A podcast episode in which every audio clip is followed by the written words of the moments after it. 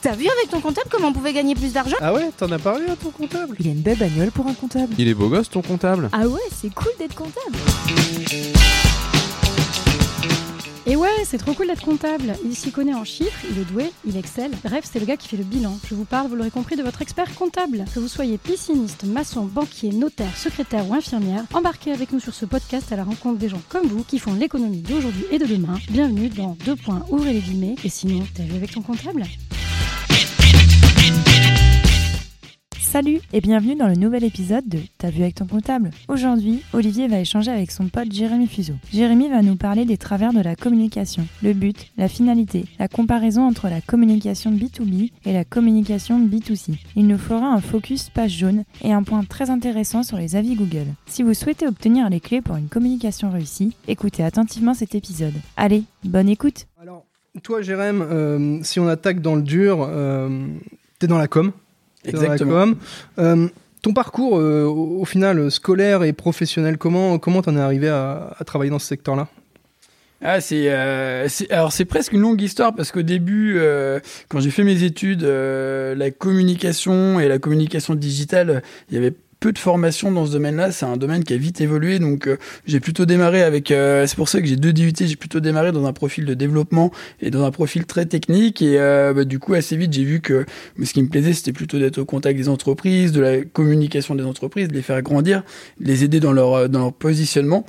Et ça m'a permis du coup de développer euh, assez vite une double casquette digitale et communication euh, qui me sert bah, tous les jours, qui m'a servi dans mes, dans mes différentes expériences et qui me sert encore aujourd'hui. Alors, c'est intéressant ça, et puis là, je vais, euh, je vais tout de suite rentrer dans le dur et te taquiner un peu, parce que, bon, comme tu le sais, moi, j'ai fait, euh, j'ai fait une école de commerce, et euh, c'est vrai que quand on doit commencer vers la fin du cursus à choisir un petit peu sa spécialisation, moi, j'avais l'impression que tout le monde voulait aller en com. C'était un peu l'Eldorado, euh, c'était les métiers cool, marketing, com, tout ça, ça le faisait. Et à côté de ça, tu vois, tu avais les besogneux comme nous, euh, on était en finance, euh, en expertise, en audit, et, c'était des voies euh, qu'on considérait comme plus techniques. Mais visiblement, tu en es l'exemple euh, inverse, parce que tu viens de dire justement à plusieurs reprises, et Pauline l'a dit en introduction, toi, tu es issu d'un parcours tech et com. Et quand je dis tech, c'est technique, c'est pas forcément technologique. complètement. Et, et donc justement, euh, et tu vas pouvoir peut-être nous, nous dire ça, nous expliquer un petit peu. euh, souvent, on se dit ouais, de la com, euh, c'est facile, il suffit de, de bien parler, de faire des beaux dessins et ça le fait. Mais en fait, il y a un vrai aspect technique à pas à pas renier quoi. Oui, complètement. En fait, la, la communication, c'est un beau mot euh, derrière lequel il y a, y a de nombreux métiers. Et euh, comme tu disais, y a, on peut imaginer d'un côté le commerce, de l'autre côté de la com. Mais euh, aujourd'hui, alors c'était déjà le cas avant, mais aujourd'hui, on est dans une ère du digital où euh, la com, le commerce, le marketing, c'est vraiment un triangle où euh, les trois sont liés et euh, doivent, c'est même pas cohabiter ensemble, doivent travailler en synergie parce que la com sert juste au commerce et sert juste au développement de l'entreprise. Le but de la communication, c'est euh, d'aider l'entreprise à grandir, d'aider les, euh, clients euh, à comprendre ce que fait l'entreprise. Alors la communication externe, hein, mais même en com interne, c'est d'arriver à, à capter tout le monde dans le wagon de l'entreprise, du coup, pour, pour emmener l'entreprise là où on veut. Et donc aujourd'hui, en fait, derrière la com, un- il suffit pas juste de savoir bien parler. Il y a des, il y a, c'est un ensemble de métiers qui est très vaste. En fait, on peut, la com peut être séparée en plein de domaines. Euh, Le digital, euh, on va dire plutôt la com traditionnelle. euh, ça va passer même par de la signalétique, par, par de l'objet. Enfin, on peut imaginer plein de choses derrière la com. Et c'est l'ensemble de ces métiers qui, qui font que du coup l'entreprise a plus ou moins de leviers à sa disposition pour bien communiquer et pour bien développer son entreprise. Ça, c'est vraiment important. Ouais, ces différents leviers, on, le voit d'ailleurs, hein, les entrepreneurs qu'on accompagne, c'est vrai, souvent ils disent bon bah faut que je faut que je travaille mon image de marque, faut que je fasse de la com, et ils savent pas vraiment par quel euh, par quel bout prendre le, sujet. Est-ce que je fais un site internet? Est-ce que je balance du 4 par 3 dans les arrêts de bus? Euh, euh, Pour toi, c'est quoi les alors il y a plusieurs questions là-dedans, mais les, les grandes tendances actuelles, qu'est-ce qui fonctionne euh, de plus en plus et qui qu'est-ce qui au contraire euh, est plutôt peut-être en déclin et, toi, quelle est ta spécialité? Alors, il n'y a pas de, il a pas de recette magique en, communication. Euh, souvent, je prends l'exemple avec mes clients qu'on va mettre des petites graines et puis on va voir lesquelles vont pousser et on va pérenniser celles qui poussent bien. mais d'un secteur d'activité à l'autre, d'une zone géographique à l'autre, ce qui va fonctionner pour un client fonctionnera pas forcément pour un autre client, pour plusieurs raisons.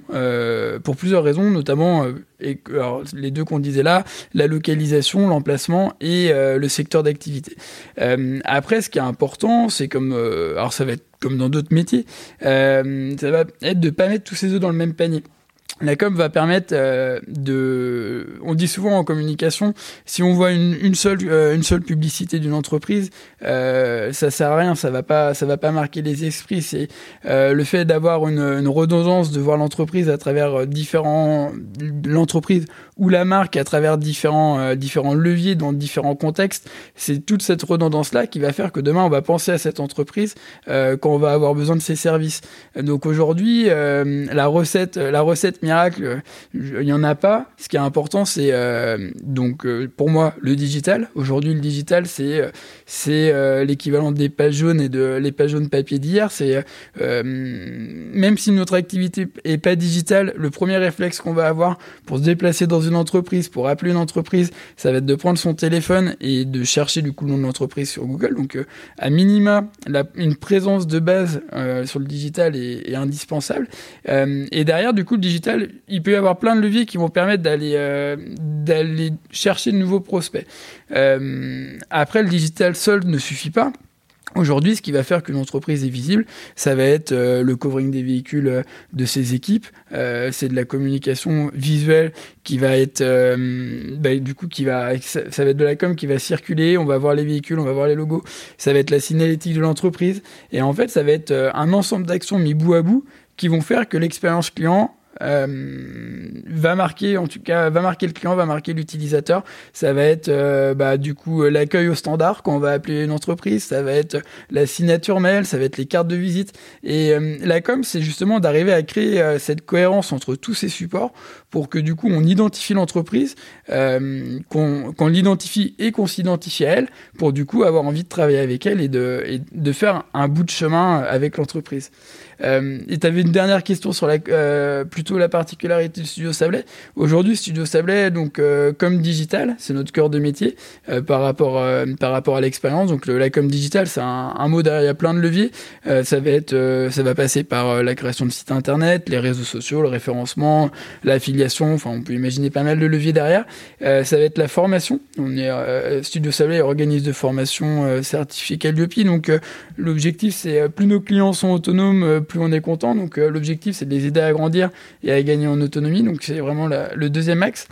Et après, ça va être la com un peu plus globale parce que euh, bah, tu l'as compris, euh, on peut pas se passer euh, des autres leviers. Donc dans la com globale, euh, ça va être la vidéo et là on va travailler plus en collectif avec avec du coup d'autres partenaires avec qui on partage les mêmes valeurs, qui va nous permettre de garder le lead et d'avoir une vision globale de la communication de l'entreprise et d'ailleurs d'aller chercher les bons partenaires en fonction du besoin du projet.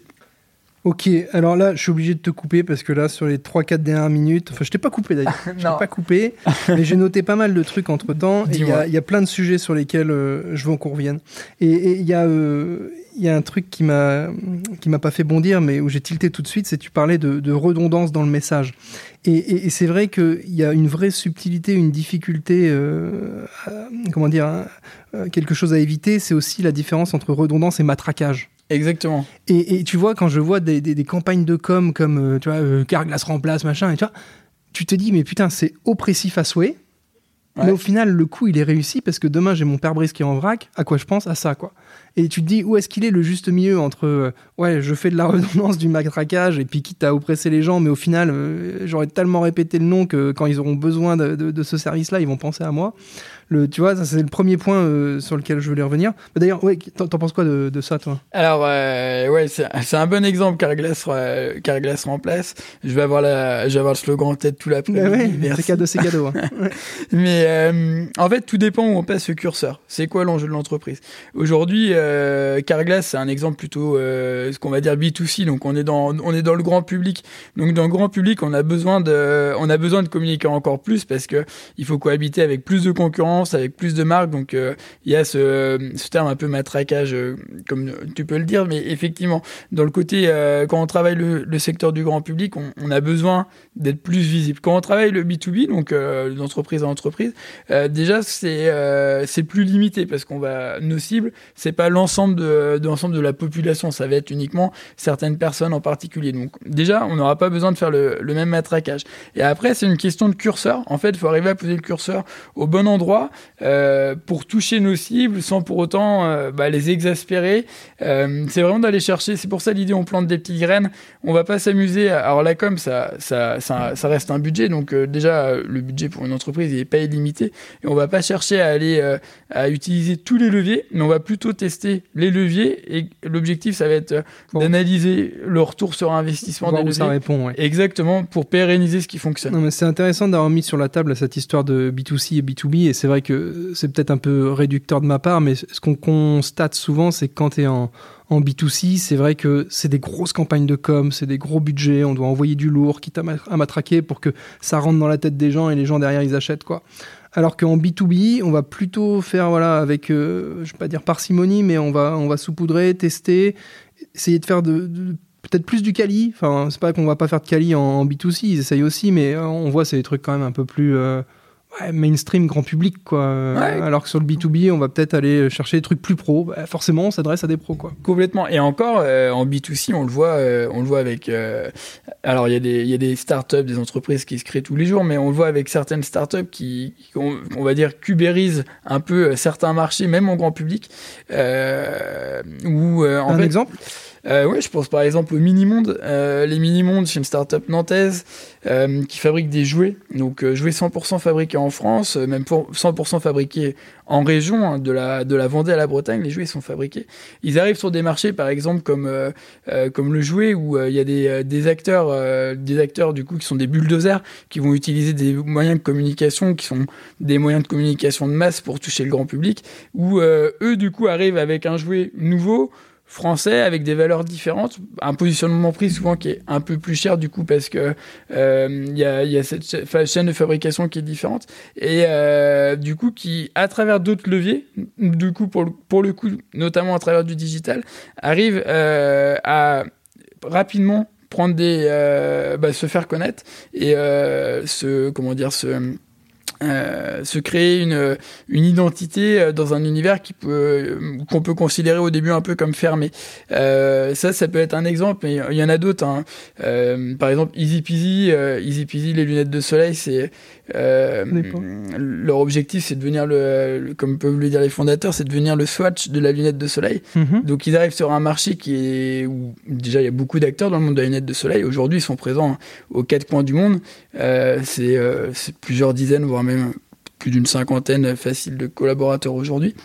Et ils ont réussi du coup à, à travers euh, d'autres leviers à, euh, à développer leur visibilité dans un monde grand public euh, qui était déjà bien occupé. Donc en travaillant les relations presse, en travaillant les influenceurs, en travaillant les réseaux sociaux.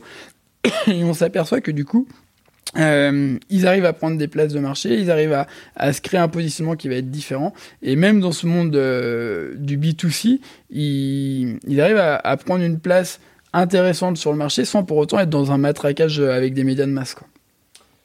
Ok, ok, intéressant tout ça. Euh, bon, tu sais, on, on est sur un podcast qui est euh, par des entrepreneurs. T'es Ouais. entrepreneur, euh, nous euh, également au cabinet, on l'est. Euh, ce podcast, il se destine euh, également aux entrepreneurs. Euh, avant de revenir un petit peu plus sur ton, sur ton parcours justement de chef d'entreprise, euh, on est là pour échanger un petit peu et puis euh, fournir des conseils dans la mesure du possible. Et j'ai noté tout à l'heure, on a mis sur la table les pages jaunes et Google. Alors aujourd'hui, euh, un mec qui crée son entreprise, est-ce que... euh, alors j'ai partiellement la réponse, hein, j'allais te dire, est-ce que les pages jaunes et Google sont indispensables? Pour le deuxième, euh, je te dirais oui. Pour le premier, je te laisserai répondre. Et, et- dans tous les cas, voilà, qu'est-ce que tu peux nous dire un petit peu sur la stratégie, les choses à faire et à pas faire concernant les pages jaunes et Google? Joker, non Pas Joker. Oh, Non, on est là, non, on n'a bah, rien, à rien gagner, rien à perdre. euh, et, et si tu veux, moi je pourrais, euh, je pourrais te donner euh, la stratégie du cabinet Ouais. sur, euh, sur ce truc-là. Alors, euh, deux sujets. Google aujourd'hui, c'est euh, pour moi, Google est devenu un peu les, les, euh, les pages jaunes d'aujourd'hui dans le sens où. Les euh, pages jaunes d'hier. Les, euh, Google, euh, les pages jaunes d'hier, exactement. les pages jaunes d'hier, dans le sens où euh, c'est notre moteur de recherche par, réseau, par défaut sur nos smartphones, sur nos navigateurs. et le premier réflexe aujourd'hui, quand on cherche une entreprise, ça va être Google. malgré tout, il y a certaines cibles qui ont encore un réflexe page jaune. Alors encore encore, ou peut-être euh, des, nouvelles cibles aussi, mais il y a encore des, personnes qui ont un réflexe page jaune. Euh, donc, euh, à minima, je pense qu'il ne faut pas se priver des pages jaunes dans le sens où tout le monde peut créer une fiche gratuitement sur les pages jaunes et avoir sa visibilité. Ça permet d'avoir quelques statistiques et on s'aperçoit que sur certains secteurs d'activité, ça peut être intéressant. Malgré tout, si on doit prioriser une action aujourd'hui, c'est Google My Business, c'est donc l'équivalent des pages jaunes d'hier et pas d'aujourd'hui. Hmm. Google, My... c'est la, Google My Business, c'est la page entreprise sur Google. Exactement. Hein, c'est ce qu'on va retrouver. On tape le nom de l'entreprise, c'est l'encart, la, cartouche qu'on va retrouver à droite avant même d'être sorti de Google. En fait, avant même d'être sorti de Google, quand on cherche l'entreprise, on va tout de suite avoir accès à quelques photos, au numéro de téléphone, aux avis, aux recommandations de l'entreprise, euh, à l'itinéraire. Donc déjà sans sortir de Google, en ayant juste recherché l'entreprise avec zéro clic, on a déjà les informations essentielles. Donc à minima, la première chose à faire, c'est la création et l'optimisation de cette fiche Google My Business. Euh, quand je dis l'optimisation, ça va être euh, de compléter les horaires, les coordonnées, d'ajouter un descriptif, des photos, vraiment d'aller utiliser euh, la palette de possibilités de l'outil euh, qui nous permettra du coup d'être euh, d'être présent sur Google, sur Google Maps, du coup sur l'ensemble des outils de la Google Sphere. et après la deuxième chose intéressante avec cet outil, ça va être les avis. On en a parlé un petit mmh. peu, mais les avis du coup où demain les clients euh, nos clients sont nos ambassadeurs et du coup, assez naturellement, il faut les inciter à déposer des avis sur cette page Google euh, parce que ça va rassurer des futurs internautes et ça va aussi envoyer des signaux positifs à Google qui vont faire, euh, qui vont faire encore mieux ressortir notre page du coup sur le moteur. Donc les pages jaunes aujourd'hui, alors je vais être très franc, j'utilise quasiment jamais les pages jaunes. Euh, en tout cas, jamais en version payante aujourd'hui. Euh, en version euh, à minima, par contre, un client qui me dit est-ce qu'on va sur les pages jaunes ou pas, à minima, je lui dirais toujours bah, oui, crée, ton, crée ta fiche sur les pages jaunes parce que c'est un, outil supplémentaire pour être visible. Ce qui était intéressant sur les pages jaunes, alors là, je vais parler un petit peu de, ce que je connais, en l'occurrence du cabinet, hein, de nous, ce qu'on a pratiqué depuis le début. Euh, les pages jaunes, forcément, comme tout entrepreneur, on avait été sollicité à un moment ou à un autre, et oui, on avait euh, une page. Euh, on avait une page, mais si je me trompe pas, le business model des pages jaunes, en plus, c'est d'aller faire de la vente additionnelle. C'est-à-dire qu'ils te, ils te disent, bah voilà, si jamais euh, quand tu cherches expert comptable en Vendée, tu veux apparaître dans les dix premiers, bah euh, faut mettre un petit billet. Euh, pareil, on a un petit encart sur la page web en haut à droite. si jamais tu veux que ton cabinet soit en haut à droite, quoi qu'il arrive, et eh bah faut rajouter un petit billet. Et bref, nous, on, avait pendant des années consacré un budget de 1500 balles ou 2000 balles par an pour les pages jaunes. Et c'est ce que je dis moi comme conseil à tous les clients à chaque fois, c'est il faut toujours faire un, lien et mettre en perspective combien tu dépenses en com et combien ça te rapporte directement. Alors, pour le cas précis, en fait, c'est super simple à évaluer. C'est-à-dire, euh, moi, à chaque fois qu'il y a un nouveau client qui arrive au cabinet, je lui demande bah, par quel biais t'es arrivé, quoi? Dans 80% des cas, c'est recommandations, contacts de copains, de machin. Et puis, tu as 10% des cas où c'est euh, je suis arrivé par Internet sur Google ou euh, je suis trouvé sur les pages jaunes, quoi. Et en fait, euh, donc chaque année, j'avais deux, trois clients qui arrivaient par les pages jaunes. Et donc, en fait, ces deux, trois clients bah, me généraient euh, euh, largement les 1500, 2000 balles de marge que me coûtaient les pages jaunes. Mmh. Et donc, tant que j'avais ce retour-là de, la page de, la part des pages jaunes, eh ben, j'ai continué. quoi. Sauf que depuis, en fait, deux, deux ans, à peu près, deux, trois ans, on se rend compte qu'on a zéro contact page jaune. Alors que depuis, euh, depuis 10 ans, on en avait deux, deux ou trois par an. Et sauf que depuis 2-3 ans, là, ça s'est arrêté. Et donc, euh, ben, on, a souhaité euh, stopper. Et comme toute grosse boîte, c'est toujours un peu compliqué pour stopper. C'est ça. c'est ça. Après, bon, voilà, les pages jaunes, aujourd'hui, surtout, c'est que les pages jaunes, ils vont chercher à comme tu disais, des services additionnels, donc euh, des encarts sur la page, euh, être en premier, favoriser, être plus visible dans la rotation des annonces, etc. Mais euh, derrière ça, ils vont aussi chercher à vendre des sites internet, de l'AdWords, etc. Et en fait, ils multiplient un petit peu, enfin, ils cherchent à, à développer d'autres leviers. bon, à prendre, à prendre avec parcimonie. voilà, à minima, vous avez gardé votre page entreprise sur les pages jaunes. La page est toujours active, puisque comme je disais avant, la résiliation avec les grosses boîtes est toujours très compliquée, et donc on est en forfait minimal, mais il doit y avoir un engagement jusqu'à la fin de l'année, un truc du genre. On est en train d'essayer. Alors, chose qui était, d'ailleurs, c'était pour ça qu'on était encore client page jaune. On avait un commercial qui restait en place pendant 6-7 ans ce qui dans ce genre de boîte est quand même une, plutôt une bonne performance. Hein, d'ailleurs, euh, il s'appelait Monsieur euh, ah, Poutelot ou un truc. Ah, je me souviens plus de son nom, mais en tout cas, on l'embrasse. il nous écoute et c'était vraiment un mec qui venait nous voir tous les ans. On faisait le point. Enfin bref, c'était c'était plutôt plutôt fair play, mais c'est vrai que depuis 2-3 ans, il se passe plus rien. Donc bah, quand t'as plus de contact avec les clients, et bah, les clients s'en vont quoi. C'est ça. Et exactement ce que tu disais, rentabilité et la communication, c'est rentabilité. C'est vraiment.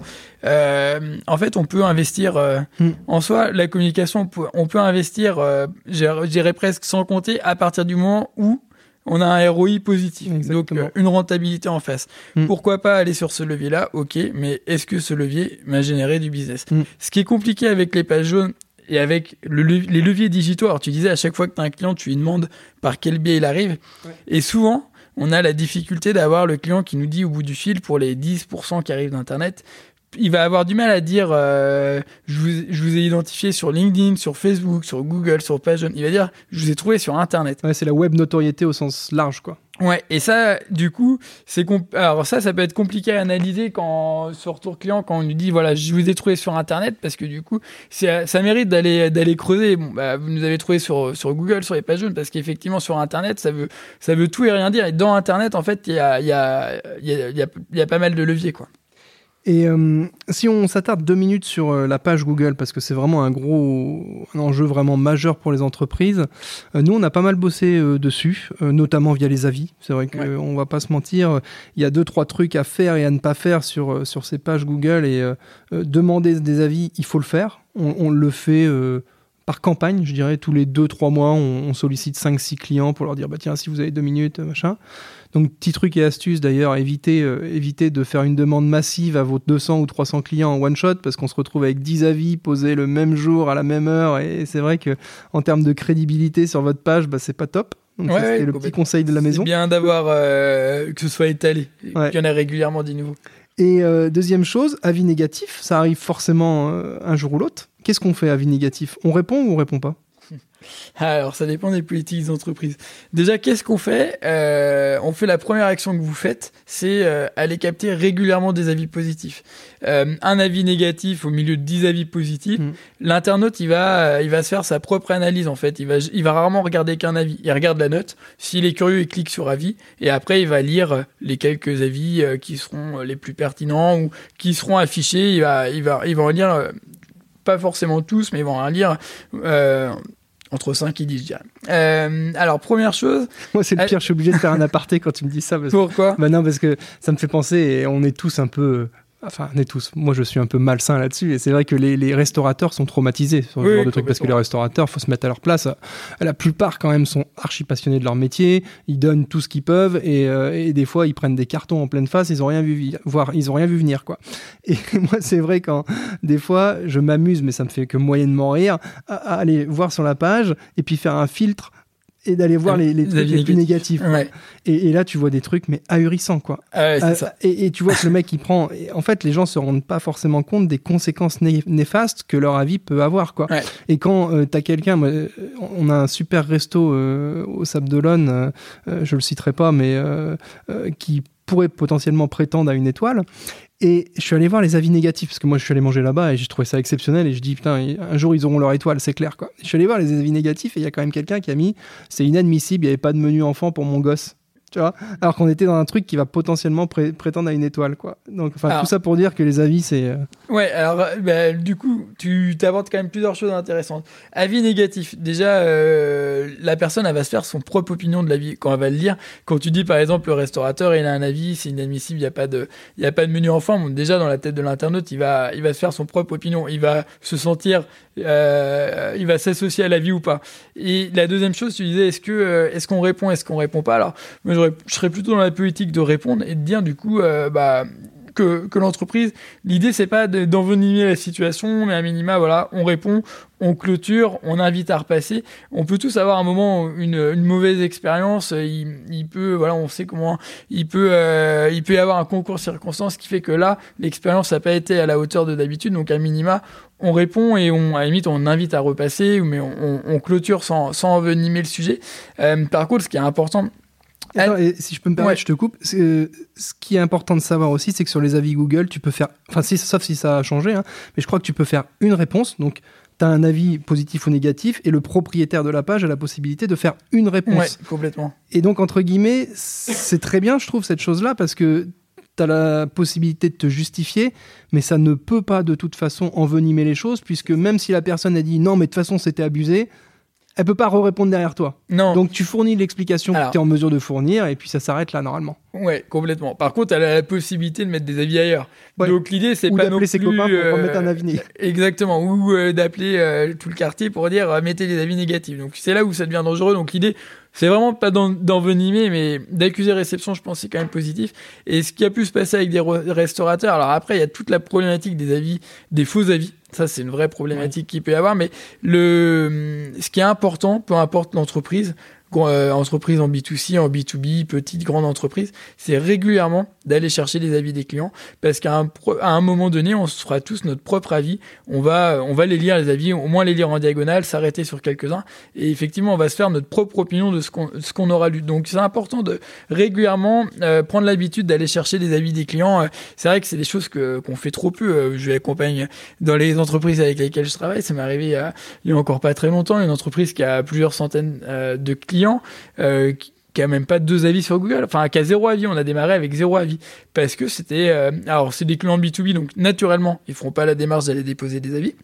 Souvent, le client mécontent, lui, va trouver, euh, il va trouver facilement comment déposer un avis, mais le client content va pas forcément le lire. Et du coup, c'est vraiment dommage parce que euh, on pourrait améliorer la notoriété en allant simplement aller chercher euh, des avis. Alors, comme tu le disais, soit le faire par campagne en faisant des campagnes régulières, ou même ça peut être au moment du petit conseil studio Stable pour le coup, au moment de, au moment de la clôture d'un dossier, au moment de la, de la facture de solde, ça peut être d'aller chercher bah, un un, encouragement de son client en disant euh, votre avis euh, nous intéresse, ça nous aide à nous améliorer et ça nous aide à développer notre visibilité.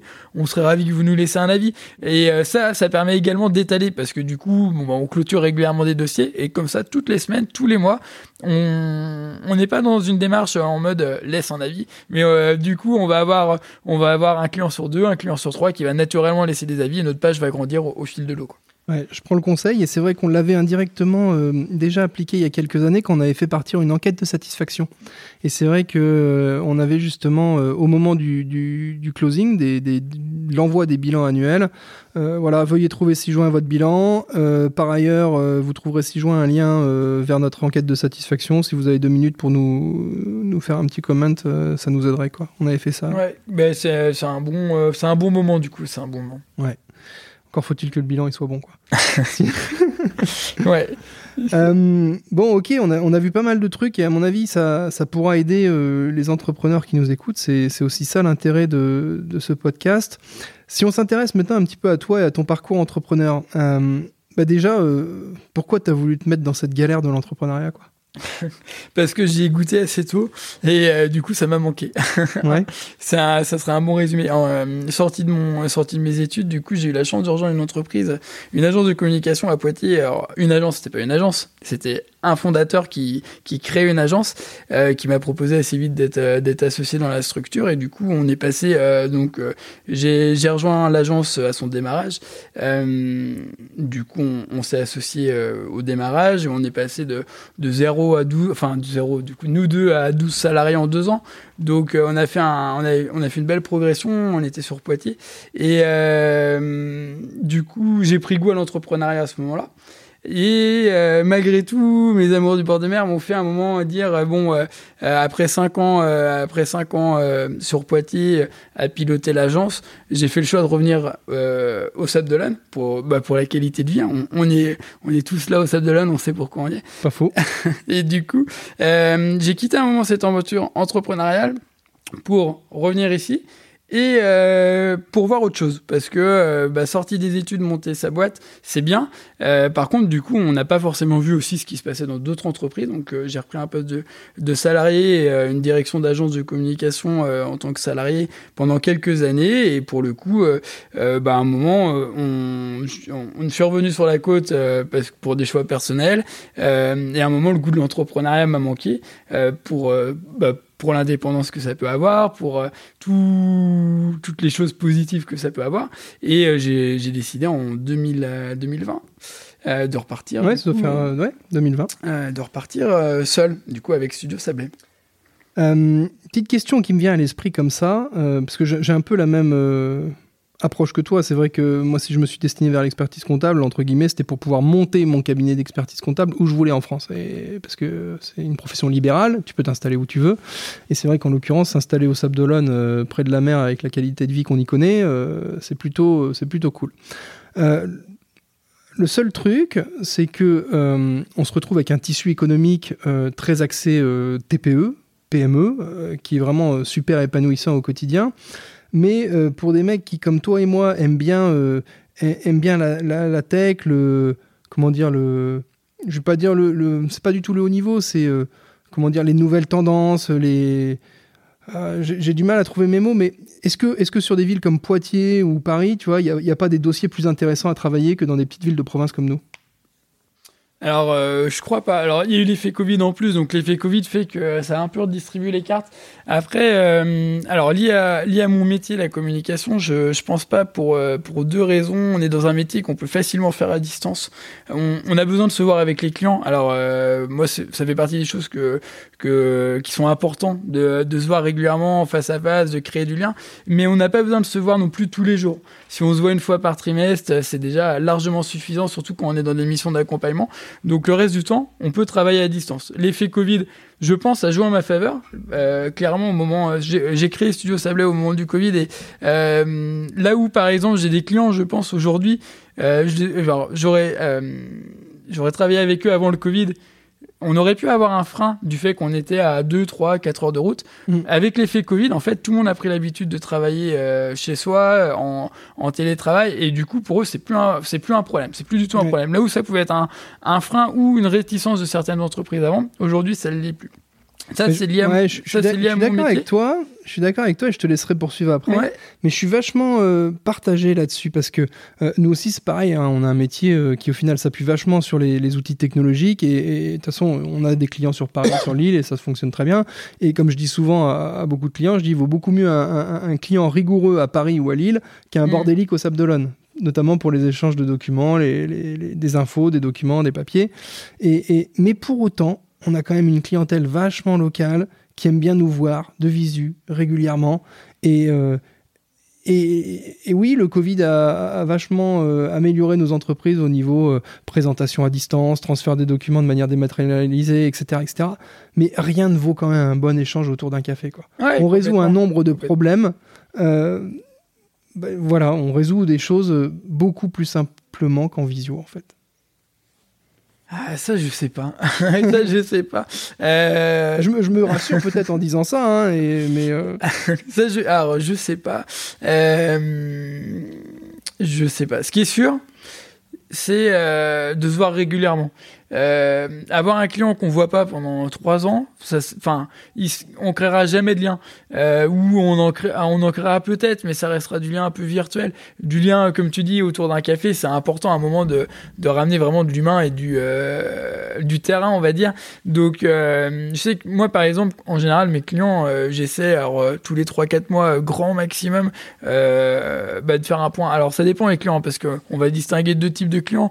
Un peu comme, je pense, au cabinet, vous avez un client un peu, euh, alors, encore, c'est différent, mais un client un peu one-shot qu'on va accompagner pour un outil, et après, euh, et après, entre guillemets, il est autonome avec cet outil. Et des clients, on est plus sur des missions d'accompagnement, de conseil sur la durée. Mm. Et pour ces clients-là, c'est important de se voir quand même euh, régulièrement. Au moins, voilà, tous les 3-4 mois pour, pour créer du lien. Mais ça, il y, a- il y a deux choses. Alors, sur la récurrence, ça, c'est un, un domaine sur lequel beaucoup de professions nous envient, et je le comprends tout à fait, notamment les notaires et les avocats. C'est que nous, on a de la récurrence le chiffre. C'est-à-dire que le bilan, toi tu, tu t'en es bien rendu compte, le bilan, il faut le faire tous les ans. Donc entre guillemets, au 1er janvier de l'année, nous, le chiffre d'affaires de l'année, il est connu. quoi. Oui, il est vous avez déjà une belle visibilité. Et voilà, et, si on a 1 ou 2% de déperdition de clients chaque année, c'est le bout du monde. Donc clairement, on a, on a, on a beaucoup de chance là-dessus. quoi. Après, il nous arrive de faire des missions euh, euh, ponctuelles, des missions de, de, commissariat aux apports ou des missions d'évaluation d'entreprise. Et encore, souvent, on se rend compte que les missions ponctuelles comme ça sont des missions qu'on pratique pour des clients dont on a déjà la mission principale, notamment la mission d'établissement des comptes annuels. Mm. Là aussi, on fait, un, on fait un petit page jaune, on fait une vente additionnelle, tu vois. Euh, mais euh, ouais, ouais, la, récurrence chez nous, euh, c'est quelque chose qui se fait naturellement, mais c'est ce que je dis aussi, et je l'avais mis sur mon premier site internet, j'avais dit, si c'est pour se voir une seule fois dans l'année au moment du bilan, ça m'intéresse pas, quoi. ça m'intéresse pas parce que... parce qu'en fait, moins on se voit, moins on a de choses à se dire et, vice versa. Plus on se voit, plus on a de choses à se dire, et, plus on va en fait pouvoir distiller du conseil de manière naturelle. Mm. C'est-à-dire que si jamais on voit le client une fois par an, déjà on n'aura pas forcément une fine connaissance de son organisation, de sa structure, et donc forcément c'est un peu, on, va juste gérer les problématiques, les problèmes d'aujourd'hui sans prendre de la hauteur et puis pouvoir distiller du conseil euh, et aller un peu plus loin et plus en profondeur quoi. Ouais, mais ça complètement. Après, du coup, euh, par rapport à ta question, est-ce que euh, on est un peu freiné on, pourrait le voir comme ça au Sable de Je pense pas. Je pense pas. On est quand même proche des grandes villes. On peut, on peut bouger assez vite euh, dans les grandes villes, mais effectivement, alors ça va peut-être demander un effort supplémentaire de d'essayer du coup de voir ce qui se passe euh, à l'extérieur, quoi. Parce qu'on pourrait très bien se dire, à un moment, on se repose sur ses acquis, on, on mm. travaille les clients autour de nous. donc, ça demande peut-être un, un, effort ou une démarche différente de se dire, on va essayer d'en chercher ailleurs aussi. Euh, on, a, quelques questions dans notre trame euh, qui, euh, sont des questions en fait qu'on essaiera de faire revenir d'un podcast à l'autre pour justement avoir un, fil rouge, une ligne directrice. toi, si tu pouvais nous citer un, de tes meilleurs souvenirs dans, ton parcours d'entrepreneuriat, qu'est-ce que, qu'est-ce que ça serait? Ah, chaud comme ça. un de mes meilleurs souvenirs? Mmh. il y en a, il y en a, il y en a plusieurs. Hein. Il y en a, il y en, a plein. Euh, on va, on va en citer deux. Allez, on va en citer deux meilleurs souvenirs. Le, le premier, on va faire appel un peu à la nostalgie. C'était euh, Poitiers. Euh, après deux déménagements de l'agence, parce qu'on était à l'étroit, un troisième déménagement du coup sur un emplacement du coup avec plutôt pignon sur rue, avec une belle visibilité, avec des locaux. En fait, c'est un ancien bar qu'on a transformé en locaux donc avec ah des locaux euh, vraiment euh, à notre image et puis avec euh, les mètres carrés qui nous manquaient. Donc ça a été, ça a été une, un beau succès, enfin une belle, une comment dire, un beau souvenir on va dire. Et un deuxième, bah, c'est la, la, création de Studio Sablé, qui m'a du coup assez excitant quand tu recrées une entreprise de dire c'est reparti. il y a toujours un moment d'effervescence lors de la création qui est sympa quoi. On a on mm. a page blanche et puis bah maintenant c'est à toi de construire construire ton projet et aussi l'effet de tu passes d'une entreprise à plusieurs associés à une entreprise où tu es seul aux manettes, c'est excitant aussi de se dire, voilà, là, ta page blanche, tu, tu y vas comme tu veux. Alors justement, sur, la création de, Studio Sablé, euh, ça a été quoi les, grandes démarches pour toi et qu'est-ce qui a eu de plus compliqué à gérer euh, Qu'est-ce qui a été facile et, au contraire, qu'est-ce qui a été euh, un peu casse-bonbon? Rien. Alors, euh, j'ai envie de dire, il y a rien n'a été trop compliqué. Alors, j'ai la chance d'être dans un métier où euh, l'investissement de départ est limité. Je lance la, la fameuse SARL à 1 euro, quoi. On pourrait presque dire mm. ça, parce que clairement, euh, mon entreprise tient dans mon sac à dos. Euh, mm. euh, alors un, peu moins aujourd'hui, parce qu'on a du matériel technique, il y a les drones, les, photos, les trépieds, enfin il peut y avoir plein de choses pour pour nos besoins. Donc, mais si on doit faire une métaphore, mon entreprise tient dans mon sac à dos. si on compare avec un artisan par exemple qui travaille dans le bâtiment, son entreprise ne tient pas dans le sac à dos, et du coup le budget de départ n'est pas le même.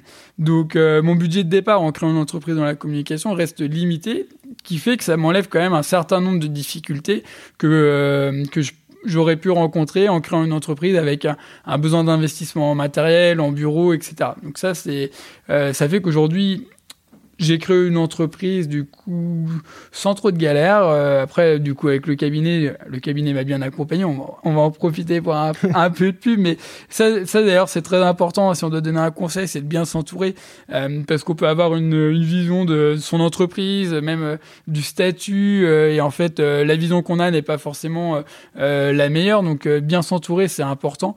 mais du coup, j'ai pas, j'ai eu la chance de rencontrer pas rencontré de difficultés au moment de la création. Non, mais si, je me souviens bien, et de toute façon, on trahit aucun secret, c'est vrai qu'on a bossé ensemble dans le cadre de, la création de ton entreprise et du démarrage de ton activité. Euh, moi, quand j'accompagne des, entrepreneurs, c'est vrai que souvent, je parle des différents curseurs qui sont à cocher, quoi, en tant que créateur. Et les différents curseurs, à mettre au vert, c'est des, euh, des conditions à respecter pour que le lancement de l'activité se passe bien. Alors, euh, c'est pas un gage de réussite au niveau de l'activité, parce que comme tout entrepreneur, il faut aller chercher des clients, il faut avoir du business et tout, mais entre guillemets, c'est des soupapes de sécurité et il y en a plusieurs. Il y a euh, bah déjà, est-ce que l'investissement initial nécessite de mettre beaucoup d'argent sur la table? Bah, Tu l'as dit, toi, c'est limité. Une fois que tu as acheté ton ordi, ton casque, euh, un abonnement à un logiciel qui va bien, ça y est, on a fait le tour. Quoi. Donc, premier curseur, il est OK. Deuxième curseur qui est super important, et ça on a la chance d'être en France, c'est l'indemnisation chômage potentiel. Dans quelles conditions tu as quitté ton ancien taf? Est-ce que tu as une indemnisation qui va tomber pendant un, six mois, un an, deux ans mmh. Et c'est vrai qu'on on a, nous, au, au cabinet, bon, il y a beaucoup de personnes qui sont créateurs d'entreprises et qui bénéficient du chômage pendant deux ans, donc là c'est le top du top. Et, et, malheureusement, une fois ou deux dans l'année, on, on, a quelqu'un qui vient nous voir, un créateur, et qui dit bon bah voilà, euh, euh, faut vraiment que je crée mon entreprise maintenant parce qu'il me reste plus que 3-4 mois d'indemnisation chômage. On lui dit mais attends mec, pourquoi t'as pas fait ça dès le début quoi? Au moins t'aurais eu euh, un an et demi ou deux pour lancer ton activité, euh, laisser le, bah, le temps à l'activité de se développer. Mmh. Alors que là, bah, dans 3-4 mois, il faudra que tu te sortes un salaire et donc c'est beaucoup plus compliqué. Quoi. Euh, voilà. Après, il euh, y a un autre curseur, je ne vais pas tous les faire parce que ça, c'est le, le savoir-faire du cabinet, donc euh, je ne vais pas tout, tout livrer là, mais il y a un autre curseur, c'est l'environnement familial. Est-ce que autour de toi, ton environnement familial se prête bien à ton installation? Toi, c'était le cas? Qu'est-ce que tu entends par environnement familial? Bah, Déjà, est-ce que la, ta femme, elle soutient ton projet?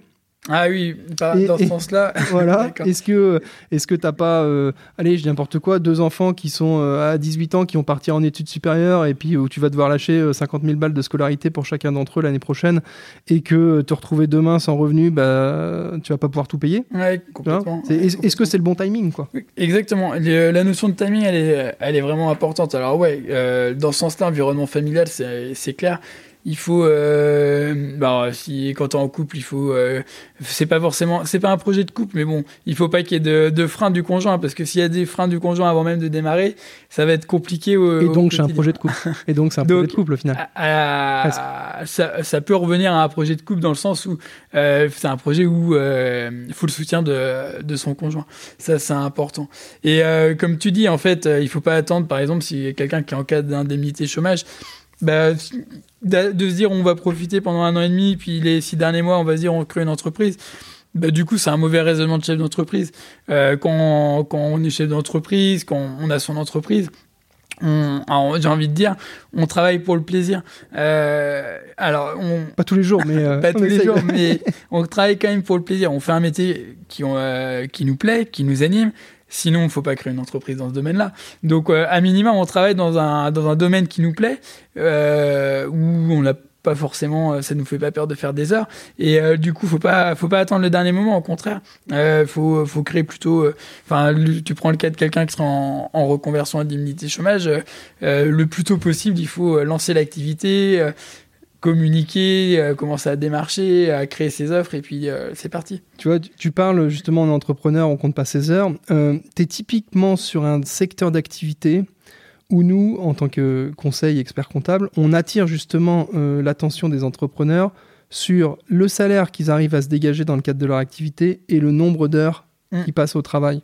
Parce que il y en a certains, ils sont comment dire, passionnés par leur métier, ils bossent bien, ils font tout ce qu'ils peuvent. Puis à la fin du mois, tu vois, ils arrivent à sortir 1000 balles. Et puis on se rend compte qu'ils ont passé 80 heures par semaine. Et là, en fait, c'est notre devoir de leur dire Attends, est-ce qu'on est sur une phase de développement, d'amorçage, on investit du temps pour plus tard récolter les fruits, ou est-ce que tu es juste en vitesse de croisière et ton activité ne te génère que 1000 balles par, euh, par mois et, et, pour 80 heures? Et là, c'est notre devoir de dire, attends, Est-ce que tu fais le bon choix pour toi et ta famille quoi? Et, je rebondis, je, je te demande pas, je te demande pas ce que tu en penses là-dessus, mais euh, nous on accompagne euh, quelques activités, euh, quelques entrepreneurs dans la com, et j'attire souvent l'attention de ces entrepreneurs-là sur le suivi des temps sur les projets.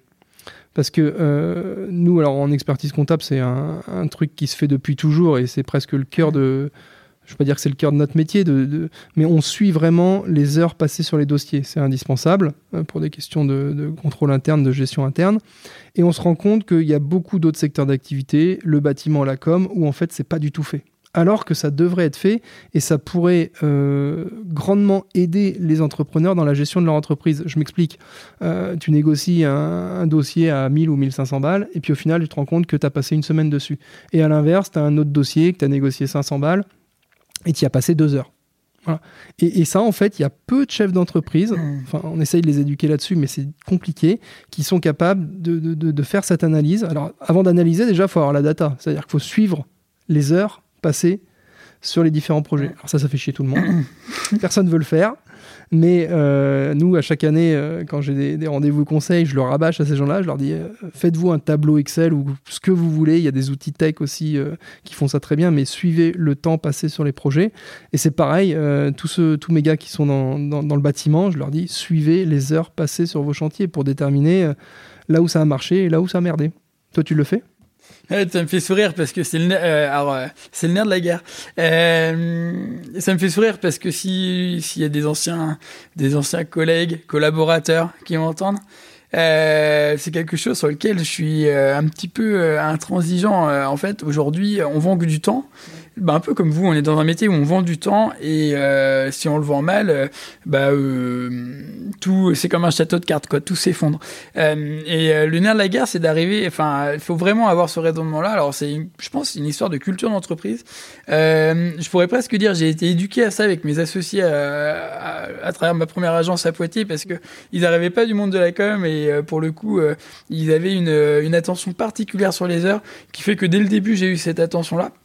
Mais aujourd'hui, on vend des heures, on vend du temps et euh, c'est important de bien le vendre. Euh, on va prendre deux cas, euh, comme tu disais, les deux cas où tu as vendu 1000 euros. alors, on va pas parler en, en, euros, mais on va parler en argent. tu as vendu 10 heures et tu y passes 50 heures. Hmm. ça met en péril l'entreprise. Ça met en péril même ta santé mentale. Enfin, oui. ça met en péril. tu es obligé de pousser le projet jusqu'au bout et puis tu te bouffes. Tu sais que tu te bouffes.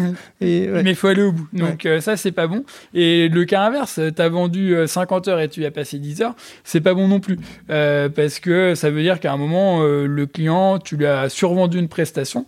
Euh, demain, potentiellement, il s'en rend compte. C'est un client que tu perds. Exactement. Aujourd'hui, euh, ce que je disais toujours à mes équipes, et que je m'applique. Alors aujourd'hui, j'ai j'ai un, collaborateur chez Studio Sablé, on est deux. du coup, on met en place chez Studio Sablé et ce que j'ai toujours cherché à mettre en place dans, dans, dans mes expériences passées, c'est on a une cotation, on vend en face cette cotation, euh, alors on vend un ensemble d'heures, on budgète, on chiffre les heures à passer, et à la fin, au moment du bilan, on doit être à plus ou moins 20%. Ouais, On sera jamais à l'heure. Pour moi, alors je suis dans un métier où d'être, euh, j'ai vendu 10 heures, je suis à 10 heures, c'est parfait, mais euh, à minima, on doit toujours être dans une fourchette de plus ou moins 20%. ça laisse un de la place à. Euh, non, mais là, on se rend compte que nos deux métiers, nos deux métiers à ce niveau-là, ils sont mais carrément identiques. C'est-à-dire que nous, en fait, euh, au début d'une relation, pareil, on dit, on se met d'accord. Normalement, ton dossier, je devrais le traiter en une vingtaine d'heures. Voilà. Et si jamais à la fin de l'année, je suis en 24 ou 16 heures, bon, bah, on est quitte. Euh, j'ai un peu gagné ou j'ai un peu perdu. Voilà. Ça s'équilibre d'une année sur l'autre, mais voilà. Exactement. Soit j'ai passé beaucoup, beaucoup trop de temps et dans ce cas-là, il faut qu'on se voit et qu'on on voit où ça a merdé, soit de ton côté, soit d'une autre. Euh, et en effet, euh, fair play. Fair play. si jamais on a, on a passé beaucoup moins de temps, dire, bon, bah, attends, il y a peut-être moyen que je te fasse sauter un acompte ou que je te fasse un geste parce que, bah, en effet, j'avais surestimé le temps, quoi. Ouais. Et fair play, et puis tu surtout d'y penser dans la suite des dossiers parce que sinon, à un moment, c'est un, c'est un, à terme, c'est un client perdu. Et euh, cette notion voilà, des plus ou moins 20%, pour moi, c'est vraiment le, le, curseur à garder dans la tête, quoi, de se dire, euh, on a vendu 10 heures, bon, faut qu'on ait passé entre 8 et 12 heures. Ça veut dire qu'on fera toujours de la marge, elle sera toujours positive, euh, et on, on, est dans un ratio temps qui est correct. Donc ça, ça c'est le nerf de la guerre. Quoi. Super intéressant, et c'est vrai que s'il y a des entrepreneurs qui nous écoutent là-dessus, mettez-le en place. Quoi. Enfin, ça, c'est vraiment et dans tous les métiers, alors encore plus dans nos métiers, euh, Bel Studio Sablé, parce que on peut pas se rattraper sur du produit à côté. Demain, un, maçon, euh, alors un maçon, on veut dire un artisan, quelqu'un qui vend du temps et de la matière première. Il va dégager de la marge à travers son temps, mais à travers aussi euh, son achat-revente de produits. Mais vu que nous, on que du temps, c'est vraiment primordial aujourd'hui. Euh, alors, euh, quand, déjà pour les équipes, parce qu'on ne peut pas épuiser les équipes, donc il faut que les équipes aient le temps de faire bien les choses, et, bah, pour, le travail, quoi, pour, pour l'action à livrer. Quoi. Nickel, super intéressant, super intéressant, et, et, oui, je j'ai rien de plus à dire si ce n'est mettez-le en place dès aujourd'hui, parce que le problème en plus, c'est que, voilà, c'est que quand tu mets le suivi des temps en place aujourd'hui, et ben en fait, tu as les effets bénéfiques dans 6 mois, 1 an, notamment pour analyser a posteriori et tout. Mais au préalable, il faut avoir la data, quoi. Et pour avoir la data, bah, faut commencer un jour, quoi. faut euh, suivre ses temps, Donc, savoir do it maintenant. C'est ça. bon, euh, tiens, sans transition, euh, on n'est plus le début de l'année maintenant, hein. on, est déjà on est déjà bientôt en mars, là. pour 2022, c'est quoi, c'est quoi les projets, c'est quoi les bonnes résolutions pour toi, Jérôme? il n'y en a pas forcément. Alors, bonne résolution, euh, je suis pas euh, forcément. Euh, je fonctionne pas en mode 1er janvier, on prend des bonnes résolutions. L'idée, c'est plutôt d'être toujours. bah, je réfléchis, hein, mais les bonnes résolutions, bah, c'est toujours. alors, ça va être des choses assez bateaux, je vais te dire, mais c'est continuer à faire grandir l'entreprise, prendre du plaisir dans ce que je fais, bien accompagner mes clients et les aider à grandir. Et la dernière chose, qu'ils soient le plus autonomes possible. Euh, plus ils sont autonomes, euh, plus on peut les accompagner loin. Exemple, je livre un site internet. S'ils sont autonomes dans les mises à jour quotidiennes, alors après j'ai des clients qui me diront non j'ai pas le temps, je veux que tu t'en occupes. Mais un client qui a le temps de le faire et l'envie de le faire, plus il est autonome, plus on est content. Ça veut dire qu'on va pouvoir l'emmener sur d'autres actions derrière. Et là, encore une fois, bah, c'est du pain béni pour nous, puisque euh, là encore, tu mets le doigt sur un sujet clé pour notre activité aussi, c'est l'éducation de nos clients. C'est vrai que euh, plus on arrive à amener et à éduquer les, les, clients dans leur, dans leur gestion des, des, du BABA quotidien, mm. plus euh, bah, nous, on va être tranquille sur ces petites tracasseries du quotidien et, donc on va avoir du temps pour les accompagner sur des choses à plus forte valeur ajoutée. Quoi. Et c'est vrai que toi, si un client, euh, il te demande, euh, il te, comment dire, il te, allez, n'ayons pas peur des mots, il te dérange sans cesse pour aller modifier un titre ou une lettre ou une photo sur ton site internet, eh bah, faut le temps de se connecter, hein, tu bouffes du temps pour pas grand chose. Quoi. Alors que la valeur ajoutée, elle est pas, elle est pas énorme. Quoi. C'est ça. Et imaginons, on garde une notion d'heure, d'heure argent, imaginons le client, il veut investir, alors on va on va dire, euh, on va parler en, en, chiffres ronds. Imaginons qu'il a, il veut investir 100 euros par mois. Euh, euh, c'est un chiffre complètement bidon, mais imaginons que son budget comme c'est 100 euros par mois et que ces 100 euros sont utilisés à faire des choses sans valeur ajoutée qu'il peut mm. faire lui-même, mm. bah, c'est de l'argent perdu. Autant, alors sauf si vraiment il y a une notion de temps qu'il n'a pas le temps de les faire, mais autant qu'il les fasse lui-même et qu'on investisse ce budget dans d'autres actions. Quoi. Mm, très clair. très clair. Bon, on a, on a fait un, bon tour d'horizon déjà. Euh, ce que j'aime bien, euh, on est là encore une fois, je le répète, hein, mais c'est tout l'objectif de ce podcast. On est euh, sur du partage, alors que ce soit du partage de conseils professionnels, soit en expertise comptable pour ma partie, en gestion, soit en com pour ce que maîtrise notre invité du jour. au niveau des Sables d'Olonne, c'est quoi tes bons points dans le coin? Tes bons, tes bons points, tes bons plans, pardon? Mes bons plans? À titre euh, perso? Ouais, Bon, déjà, on peut en citer un, mais faut pas trop, faut pas trop en parler c'est euh, c'est le tennis club Sablé et l'apéro du samedi soir au tennis club Sablé. Les enfants euh, peuvent courir partout. Exactement, ça on peut en parler. euh, écrin de verdure idéal pour aller passer un bon temps en famille ou entre potes. Il n'y a pas forcément grand monde. Des fois on a la chance d'avoir des, des, joueurs de tennis qui, qui agrémentent un petit peu l'apéro. Bon plan, on peut le citer. Bon plan. Le risque c'est qu'il risque de tomber sur nous deux en train de boire l'apéro.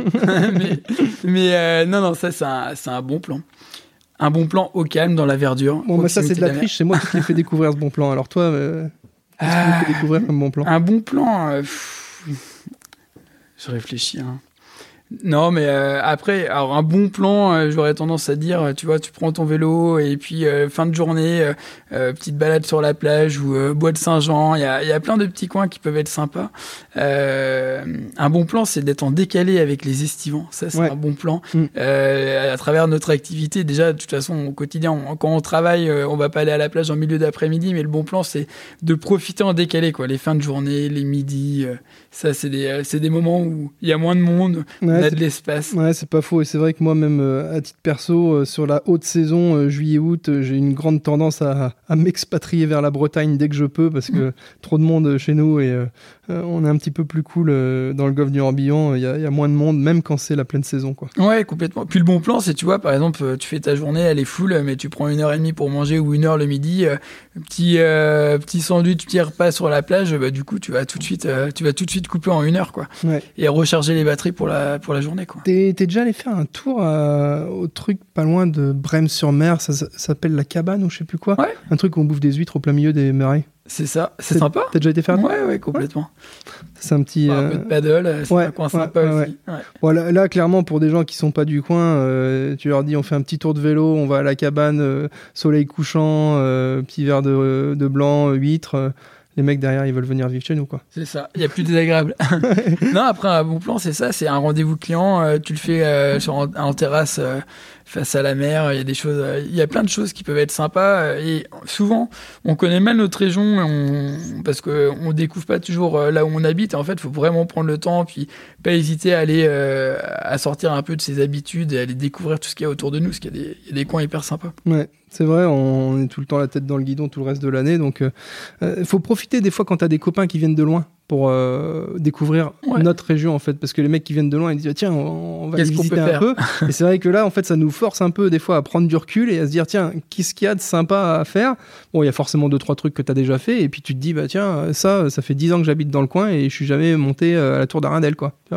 Par exemple. Ouais, c'est Ok, bon, eh ben on a fait un bon tour d'horizon. Est-ce que tu as d'autres points sur lesquels tu, tu souhaitais revenir ou euh, non. Non, après, euh, si pour les personnes qui nous écoutent, qui n'auraient pas encore franchi le cap de l'entrepreneuriat, c'est vraiment, bah, faites-vous plaisir, quoi. N'ayez pas de regrets. Si vous avez envie de vous lancer, lancez-vous. Vous aurez toujours le temps de reprendre une activité salariée après si ça marche pas, mais, euh, enfin, tentez l'aventure parce qu'il y a, y a plein de belles choses. Alors, il y a aussi, euh, ça, ça, peut générer du stress, ça peut générer d'autres choses à côté, mais tentez l'aventure si vous avez envie d'entreprendre. Vous aurez toujours le temps de redevenir salarié après si ça marche pas, mais tentez l'aventure. Quoi. Ouais, bah là, tu as justement rajouté un des curseurs euh, dont je parlais euh, tout à l'heure. Euh, D'accord. Bah non, mais non, au contraire, justement, pour les gens qui suivront les différents épisodes de ce podcast, on risque de toute façon sur, de revenir sur ces curseurs régulièrement. Et je reviendrai pas sur les curseurs que j'ai déjà cités tout à l'heure, vous réécouterez. Mais parmi ces curseurs, il y en a un autre qui est celui de qu'est-ce qui se passe si jamais ça tourne vinaigre? Ouais, si ça se passe mal. Faut garder ça dans un coin Exactement. de sa tête. Et moi, en fait, quand je me suis lancé en tant qu'expert comptable en, création euh, ex nihilo, donc en partant de rien, je me suis dit, bah, si jamais dans deux ans ça merde et que j'ai pas de clients et que j'y arrive pas, je trouverai toujours un job de comptable dans un cabinet expertise comptable. C'est ça. Voilà. Et donc, la porte de sortie, à partir du moment où tu sais que tu as une porte de sortie, et eh bah, tu es un petit peu plus rassuré quand même sur la pérennité de ton projet. Et donc, vu que tu as ce stress en moins, bah, ça te permet peut-être de, de donner encore mieux au quotidien, euh, sereinement en tout cas. quoi. De donner sereinement, puis d'avoir envie de passer, euh, enfin de, de, se lancer dans le grand bain, quoi, si, on peut, si on peut dire ça comme ça, de se dire, bon, bon on est parti, j'y vais, et puis, euh, et puis tant mieux si ça marche, et si ça marche pas, c'est pas grave, ça sera une belle aventure. Voilà, à se lancer dans le grand bain au Sable d'Olonne, ça sera le mot de la fin pour aujourd'hui. Merci Jérém pour, pour cet échange. Merci à toi. C'était super cool. Et puis, et ben, je te dis à bientôt, de toute façon, parce qu'on doit se voir pour le bilan ou un truc du genre à tous les coups. Ouais, hein ou au, TCS, on a dit. Ou au TCS, c'est ça. Bon, allez. À bientôt. Bonne au revoir. à tous. Salut. Hey, si vous entendez de nouveau cette jolie petite voix à la fin de l'épisode, c'est que vous êtes arrivé jusqu'au bout. Bravo et merci. Ce contenu vous a plu? Aidez-nous à nous améliorer, donnez-nous des suggestions d'invités, voire même soyez l'invité. Vous pouvez nous mettre une petite note sur Apple Podcast ou Spotify. Après, si ça vous a pas plu, euh, mettez pas de note. Hein. Enfin, mettez pas une note pour mettre juste une étoile. Enfin, je sais pas, écoutez un autre podcast. Merci, salut